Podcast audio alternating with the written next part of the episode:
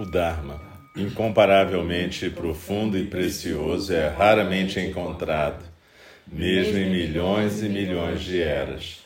A nós é dado vê-lo, ouvi-lo, recebê-lo e guardá-lo. Oxalá possamos verdadeiramente compreender e praticar o significado das palavras do Tathagata. O Dharma incomparavelmente profundo e precioso, é raramente encontrado, mesmo em milhões e milhões de eras. A nós é dado vê-lo, ouvi-lo, recebê-lo e guardá-lo. Oxalá possamos verdadeiramente compreender e praticar o significado das palavras do Tathagata. O Dharma incomparavelmente profundo e precioso, é raramente encontrado, mesmo em milhões e milhões de eras. A nós é dado vê-lo, ouvi-lo, recebê-lo e guardá-lo. Oxalá possamos verdadeiramente compreender e praticar o significado das palavras do Tathagata.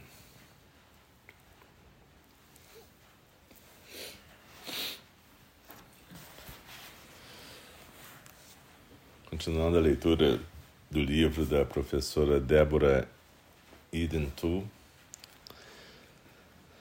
no capítulo Enxergando na Escuridão.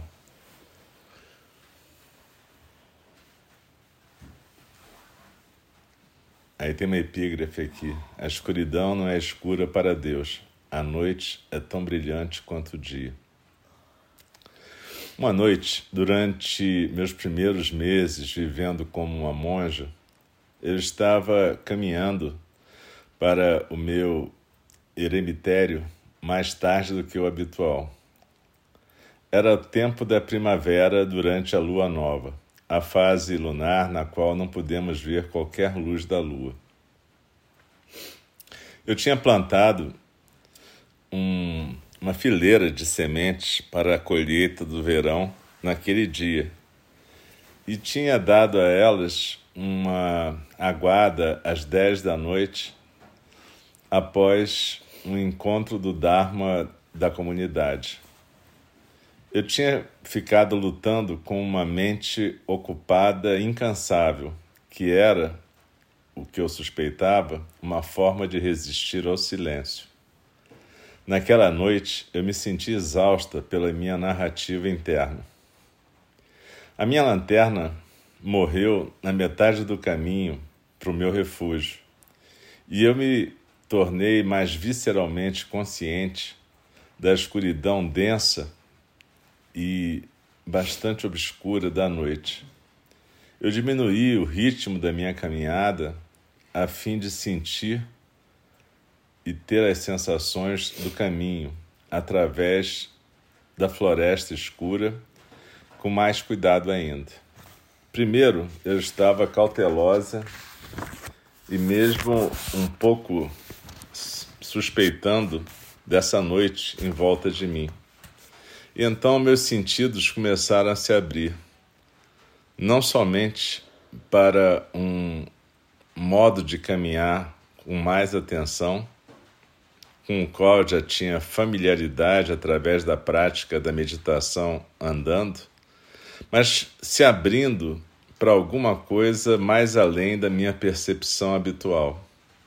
Eu comecei a me sentir não caminhando por dentro da escuridão, mas com a escuridão, completamente me dissolvendo nela. Fascinada pelo que estava acontecendo, eu me sentei no chão da floresta para meditar. Minha experiência destilou-se até chegar na simplicidade da respiração, da terra e da escuridão. Meu sentido de mim mesma na minha caminhada para casa, fatigada do trabalho do dia e com uma agenda antes de chegar na cama, dissipou-se completamente. Eu me tornei uma com a escuridão divina. Uma quietude impecável desceu e eu experimentei meu corpo como sendo infinito. se estendendo pelo tempo e espaço sem fim, em volta, acima e abaixo de mim. Eu permaneci sentada no chão da floresta por um período mais extenso de tempo, me banhando nesse banho de infinito. Finalmente eu compreendi que a minha narrativa interior inteira era um esforço para evitar essa característica de me submeter, de me render a essa situação. Se render aqui significa liberdade dentro do meu coração e como eu comecei a lentamente compreender um tipo de morte do ego. Naquele momento, eu despertei para o espírito benevolente da escuridão física. Eu experimentei aquilo que os buscadores espirituais chamam de o grande vazio, como sendo algo vibrantemente vivo, mais do que um espaço solitário ou aterrador. Essa mudança sutil na consciência mudou minha vida para sempre e nutriu a semente do ensobrecimento dentro de mim. A meditação é um convite para nos banharmos na quietude escurecida.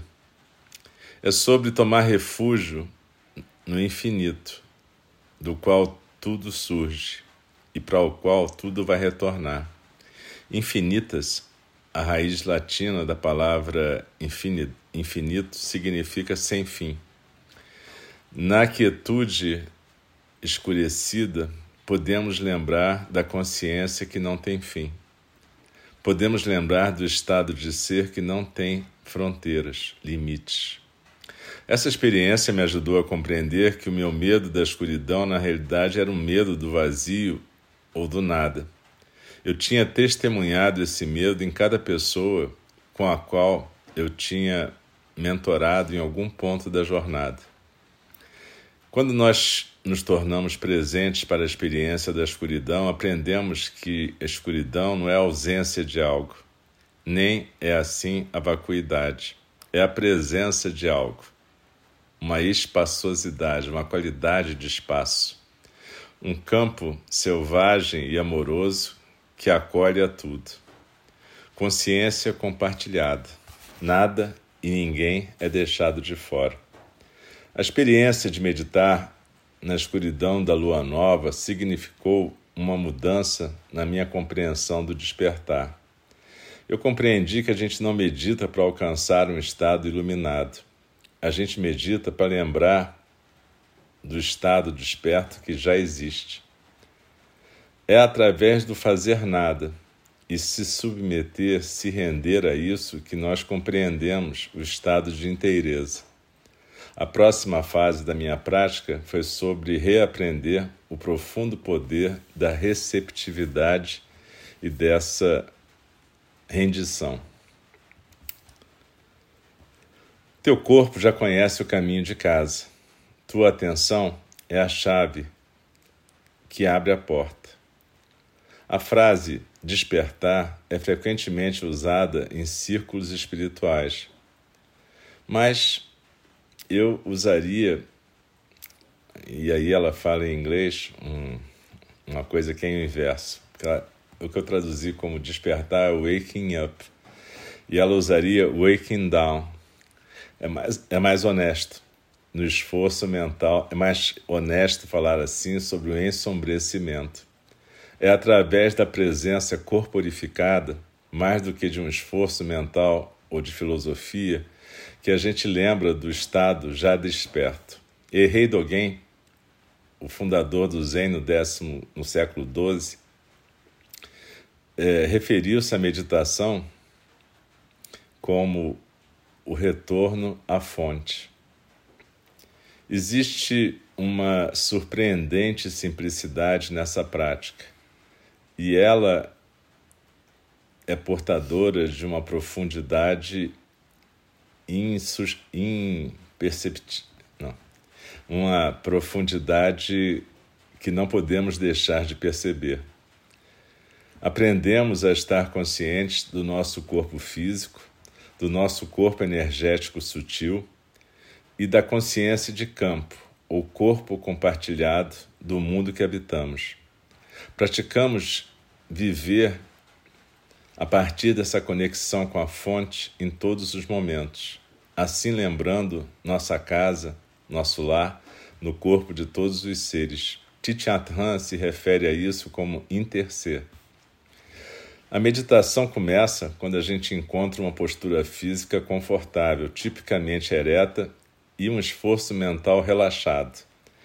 Conscientemente, a gente permite que nossos corpos sejam o que estão sendo.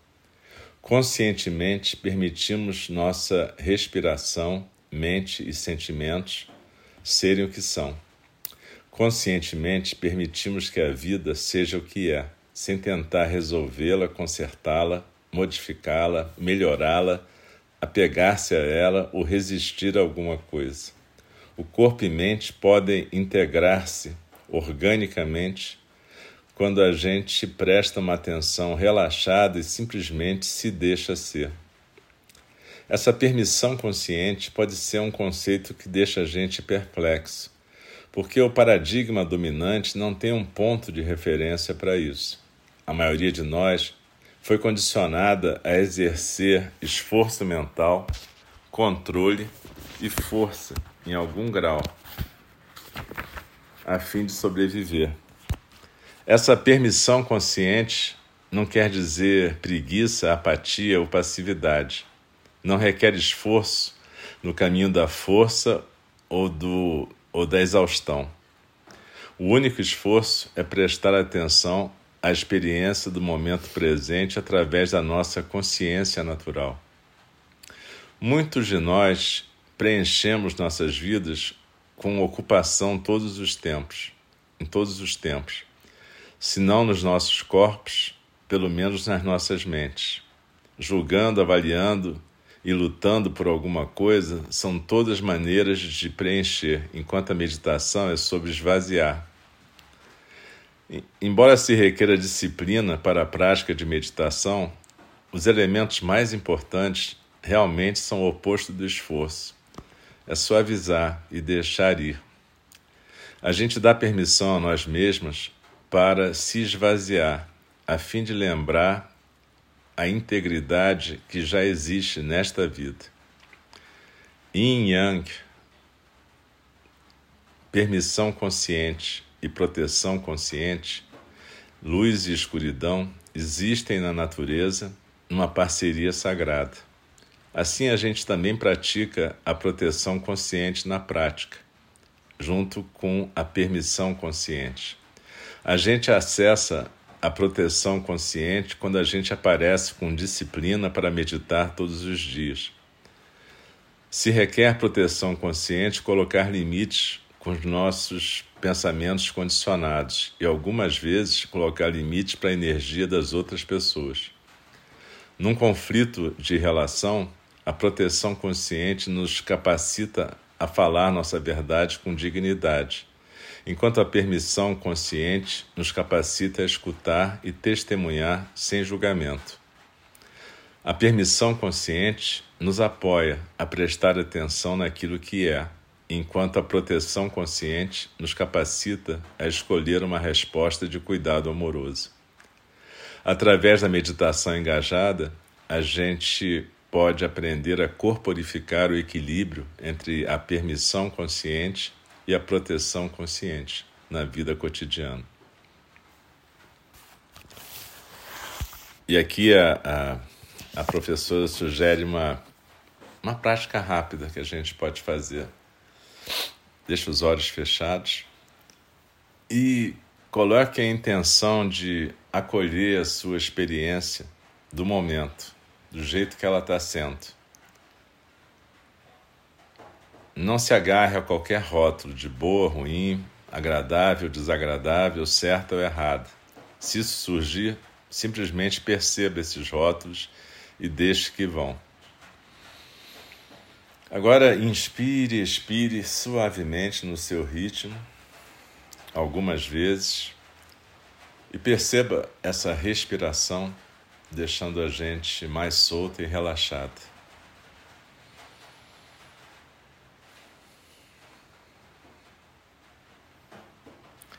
Enquanto a respiração retorna ao seu ritmo natural, permita que a sua respiração seja do jeito que ela está sendo. Sinta o peso e a forma do seu corpo sendo sustentadas pela superfície desse chão, almofada, embaixo de nós. Agora, nos próximos cinco minutos, vamos praticar o fazer nada intencionalmente.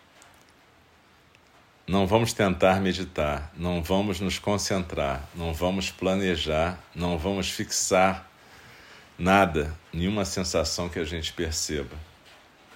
Simplesmente deixe o seu corpo ser o que está sendo. Deixe a sua mente ser o que está sendo. Deixe a vida ser o que está sendo. Conscientemente, permita a si mesma descansar nesse agora.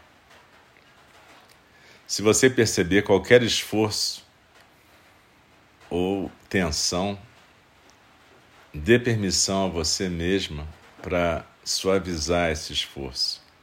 Esforce-se menos. E o que que você percebe à medida que você conscientemente faz nada? Talvez você sinta permissão para deixar tudo ir de uma maneira completa.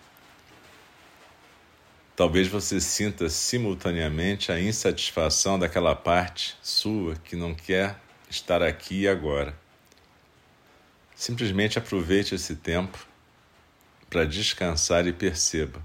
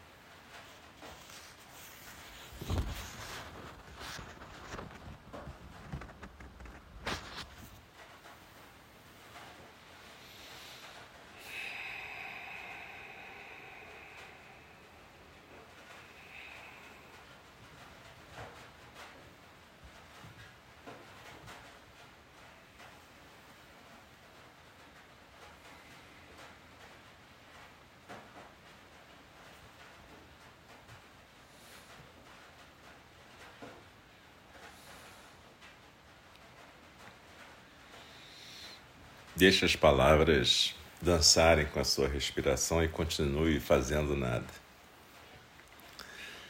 Suzuki Hiroshi, quando ensinava o Dharma na Califórnia do Norte, na década de 60 e no começo dos anos 70, dizia para os seus alunos, enquanto estavam em zazen, expressem a vocês mesmas completamente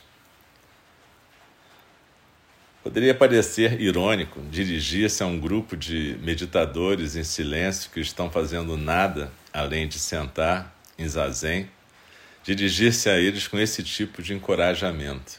Expressem-se completamente. Ele estava apontando para a expressão poderosa do fazer nada, a não ser dar a atenção completa ao momento. Através dessa sabedoria contra-intuitiva, Suzuki Roshi estava apontando para o ser como uma alternativa para o fazer. De uma certa maneira, esse ensinamento enfatiza a receptividade como a verdadeira natureza se expressando. Através da receptividade, começamos a compreender o poder extraordinário do nosso que o poder extraordinário do nosso si mesmo comum não precisa de esforço ou tensão. A receptividade é uma qualidade humana muito desprezada e desvalorizada. Ela é a expressão quieta, escura, in da natureza. A receptividade não é a mesma coisa que passividade. Receber é uma ação, mas é uma ação relacional. Quando somos receptivas, a gente traz a vida ou traz outra pessoa para nós. A receptividade é a nossa capacidade de escutar a vida como ela é, sem impor nossas ideias ou agendas nela. Isso não é somente escutar com nossas orelhas, mas com nosso corpo inteiro. Pense nisso como escutar a energia, a vibração, a força da vida. Através da receptividade, vivemos numa conversação totalmente engajada e recíproca com a vida, sintonizada dentro e fora ao mesmo tempo.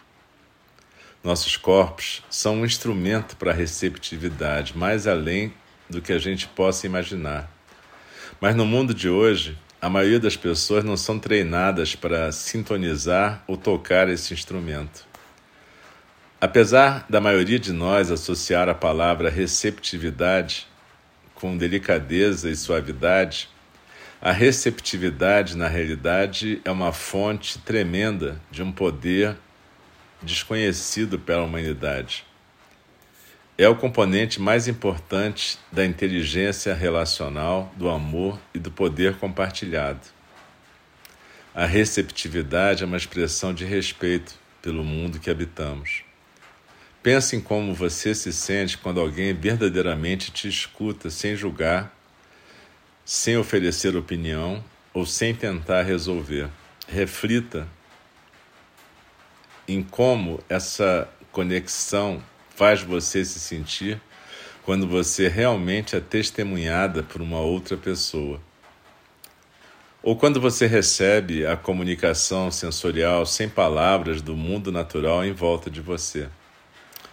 Como é que é que você se sente quando você escuta uma música com seu corpo inteiro e a tua atenção completamente não dividida? Pense em como é sentir-se desacelerando e gozando o prazer dos teus sentidos físicos, sem qualquer agenda ou distração. Ou pense quando você descansa na receptividade com uma amante que você confia, permitindo que a curiosidade erótica te guie no prazer e no êxtase. Se nós formos pessoas de sorte, experimentaremos o poder da receptividade nas nossas relações com pais cuidadosos, pessoas que nos curam, mentores habilidosos e líderes. Ainda assim, é mais popular no mundo de hoje encontrarmos uns aos outros através dos aspectos expressivos, impositivos ou controladores dos nossos seres. A gente compartilha nossas opiniões, fofocas, a gente oferece conselhos, a gente julga umas às outras, a gente reclama e critica umas às outras. Parece que a gente está escutando a uma outra pessoa, quando na verdade a gente está distraída por nossas próprias opiniões ou narrativa interna. Poucas pessoas dão a si mesmas e às outras a permissão de coexistir na quietude e relaxamento, a fim de experimentar umas às outras de uma maneira mais receptiva e generosa. Existimos em relações em cada momento da vida. Em cada momento, Existem múltiplas camadas ou dimensões da comunicação coexistindo dentro de nós mesmos, com outros seres humanos, com o mundo natural e com o reino invisível. A gente não pode despertar da egocentricidade ou antropocentricidade sem desenvolver a nossa receptividade. Se não formos receptivas, vamos perder a conversação que a vida quer manter conosco. A nossa relação primária passa a se limitar, ao invés disso, a uma conversação autorreferente e autoabsorvida da nossa mente condicionada.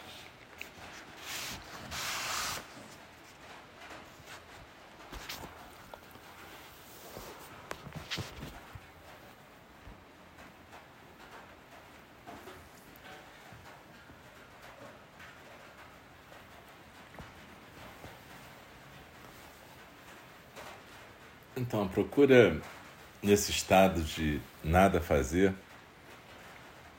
Agora, perguntar a você mesma: quando eu venho para um retiro, eu venho aprender a fazer nada ou eu venho com o objetivo de conseguir alguma coisa?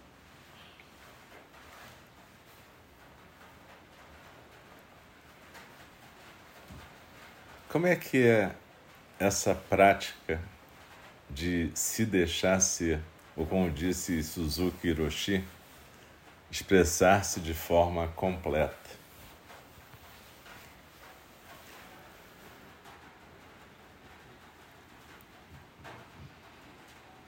Quando a gente chegou aqui no Itororó, eu tinha mandado uma mensagem mais ou menos, coloquei uma mensagem no status do WhatsApp dizendo que eu estava no retiro e que seria legal se as pessoas pudessem esperar até acabar o retiro para entrar em contato comigo. E para algumas pessoas, para alguns grupos eu até mandei esse aviso mesmo. E aí, evidentemente, é, desde o primeiro dia, continuaram uma quantidade realmente menor, mas continuaram a acontecer os pedidos de receita, é, questões médicas várias, algumas questões de Dharma, o que é até curioso, né? Porque que os pacientes peçam receitas e conselhos, eu entendo. As pessoas da sangue que peçam para conversar durante o retiro, isso é curioso. Assim, no sentido de falta de atenção. Isso foi me irritando, foi me dando uma sensação de irritação. E em algum momento eu comecei a olhar para esse lugar aqui e comecei a ver que eu estava colocando ele em oposição à minha vida cotidiana. Como se eu tivesse vindo para cá para fugir da minha vida cotidiana. Tudo bem, com esse objetivo bacana de celebrar a iluminação do Buda e praticar mais meditação. Mas na verdade, se era tudo tão bacana assim, de onde vinha aquela irritação e aquela raiva? Por que, que é, eu sentia aquelas pessoas como sendo perturbações?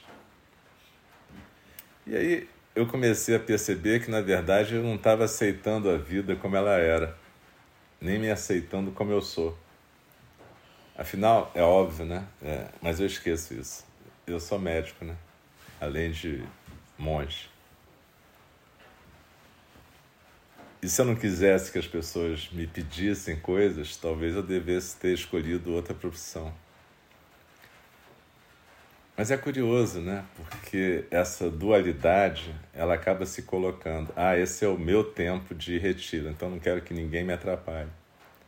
Mas quem está me atrapalhando sou eu, né? Porque na medida que eu crio essa divisão, essa separação entre o eu que mora no Rio, em São Paulo, e o eu que está no Itororó, eu vou criando as condições para um conflito permanente. Como se existisse um jeito melhor de ser se eu estiver praticando aqui sem ser perturbado pelo mundo. E aí a pergunta é: de que adianta essa prática então se o mundo vai continuar me irritando? E aí eu comecei a relaxar com isso e a cada zazen eu comecei a praticar esse contato com o meu corpo e com a minha realidade, quem eu estou sendo aqui. aqui eu estou podendo exercer vários aspectos que normalmente eu não consigo. Mas isso não quer dizer que os outros aspectos sejam errados, ruins ou inferiores. São só diferentes. E de repente, quando eu comecei a relaxar essa, essa visão, a ter aquele olho relaxado que a gente falou aqui na prática de meditação, deixar os olhos relaxarem e não ficar fixado só numa direção, eu comecei a entender que eu era o que eu era. O que parece muito óbvio, né? Mas não é tão óbvio assim. E comecei a começar a ficar em paz com quem eu estou sendo aqui com o que eu estou fazendo aqui. Que não nego que eu sou em qualquer lugar também, além daqui.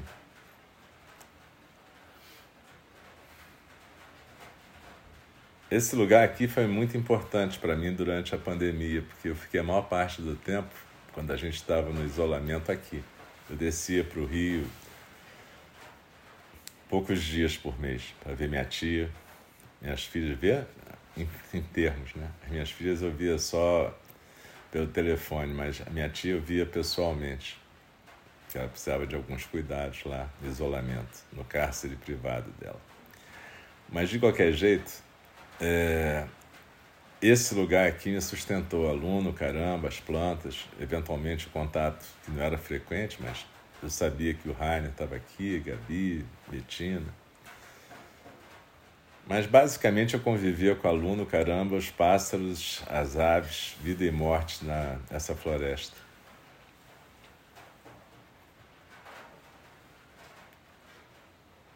E nesse sentido eu pude recuperar um pouco dessa comunicação. Dessa comunicação que ela fala aqui. Essa comunicação sem palavras, né? E até comecei a lidar melhor com questões de vida e morte, porque quando eu via um pássaro morrer, quando eu tive que matar uma cobra, tudo isso me levou a reconsiderar a minha posição nesse mundo natural. Enquanto isso, estava rolando a pandemia e toda aquela tragédia que a gente já sabe. Mas de qualquer jeito, isso aqui ficou como um ambiente muito sagrado para mim, muito especial. E quando eu venho fazer um retiro na minha casa, né, onde eu moro também, para mim é mais especial ainda. Mas é sutil como a gente começa a criar uma divisão com o resto da vida quando a gente elege um lugar como especial e os outros como menos especiais.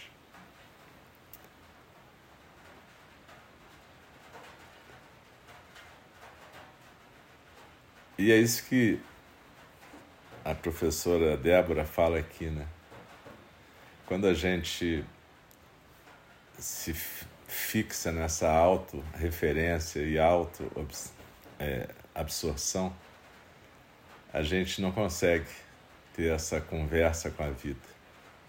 E a gente fica escolhendo que parte da vida que a gente curte, que parte que a gente não curte. Óbvio que eu não estou falando de colocar limites ou não colocar limites, mas partes que você escolheu, partes que eu escolhi da minha vida. Ninguém me obriga a fazer o que eu faço. Então são escolhas, né? E por que, que eu, de repente, passo a considerar algumas escolhas como certas, outras ruins? Por que, que eu quero que as pessoas se comportem de certas maneiras quando sou eu que posso colocar os limites em cada momento?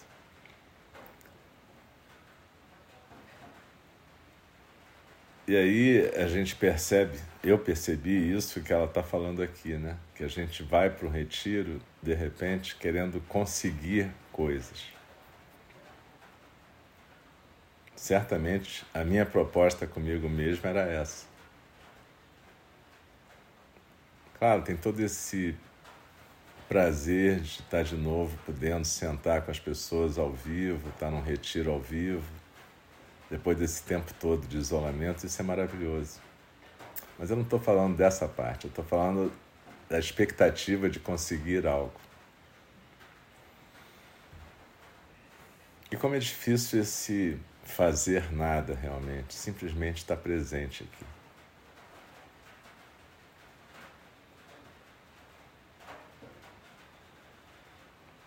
E é curioso também como isso tem consequências corporais. Né? Quando eu estava com mais irritação, eu estava com mais dor também. E aí eu comecei a perceber que a minha irritação está vinculada a certas partes do meu corpo. Mas isso é um aprendizado bem lento e que demanda uma atenção que nem sempre eu consigo ter.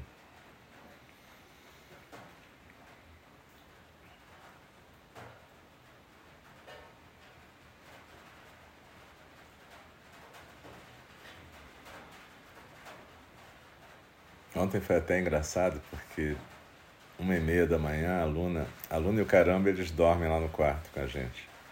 Eles, eles dormem, a aluna num sofazinho e o caramba numa cadeira. E evidentemente nesse ritmo do retiro a gente fica cansado de noite, né? E dorme, né? E aí, uma e meia da manhã, tomei um susto, porque eles começaram a latir como se tivessem visto um fantasma. Provavelmente viram um animal, né?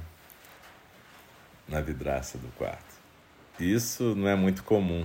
Realmente, até pela casa ser de vidro, eles dormem a noite inteira porque provavelmente eles veem algum tipo de bicho passar que não incomoda. Mas algum bicho passou que incomodou a eles, só que eu tomei um susto.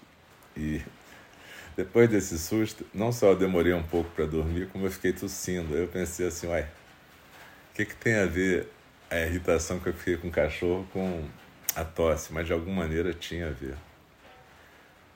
E a tosse só passou quando eu me acalmei, quando aquilo eu comecei a achar engraçado aquele negócio, né? Porque o caramba que tá mancando saiu correndo que nem um louco, né? Falei, nossa, melhorou. Olha como o poder da, do instinto, da ferocidade alivia até a dor, né? Mas enfim, é isso, é, é, basicamente a gente aceitar o que cada momento pode trazer.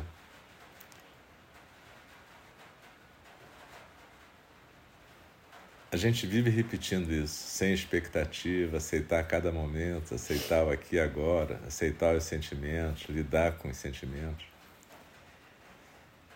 Eu tenho a impressão que a gente fica repetindo isso para ver se algum dia a gente deixa realmente acontecer, né? Acho que funciona. E deve ser por isso também que a gente fica repetindo o retiro, né? Sempre que eu estou indo para um retiro, eu me pergunto por que, que eu estou fazendo isso. Aí, de repente, eu acabo descobrindo. Mas nunca é o que eu imaginei que eu estava fazendo.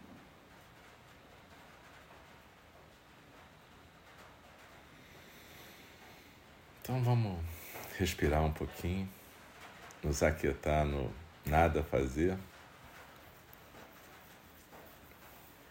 Nada a esperar.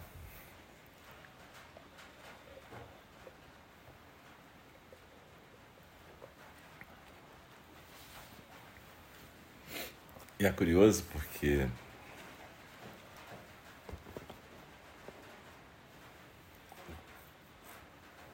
quando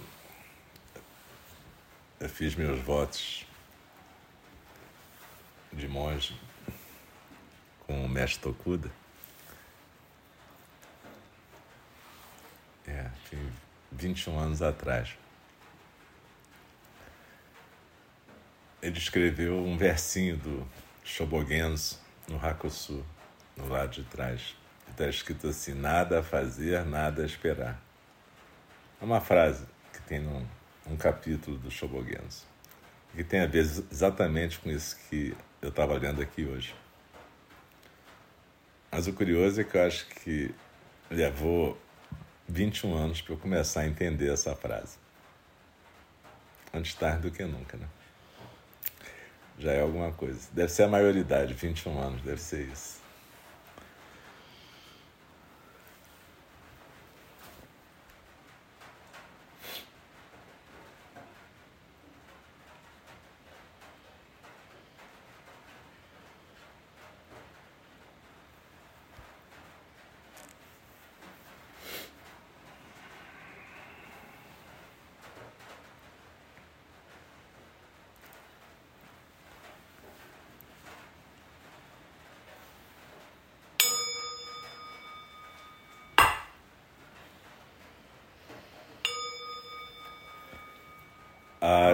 Criações são inumeráveis. Faço voto de libertá-las. As ilusões são inexauríveis. Faço voto de transformá-las. A realidade é ilimitada faço voto de percebê-la. O caminho do despertar é insuperável. Faço voto de corporificá-lo. As criações são inumeráveis. Faço voto de libertá-las as ilusões são inexauríveis. Faço voto de transformá-las. A realidade é ilimitada. Faço voto de percebê-la. O caminho do despertar é insuperável faço voto de corporificá-lo. As criações são inumeráveis, faço voto de libertá-las. As ilusões são inexauríveis, faço voto de transformá-las a realidade é ilimitada. Faço voto de percebê-la. O caminho do despertar é insuperável. Faço voto de corporificá-lo. Deixe-me respeitosamente lembrá-las a questão de vida e morte é de importância suprema. O tempo passa e a oportunidade é perdida. Vamos despertar, despertar. Preste atenção. Não desperdicem suas vidas.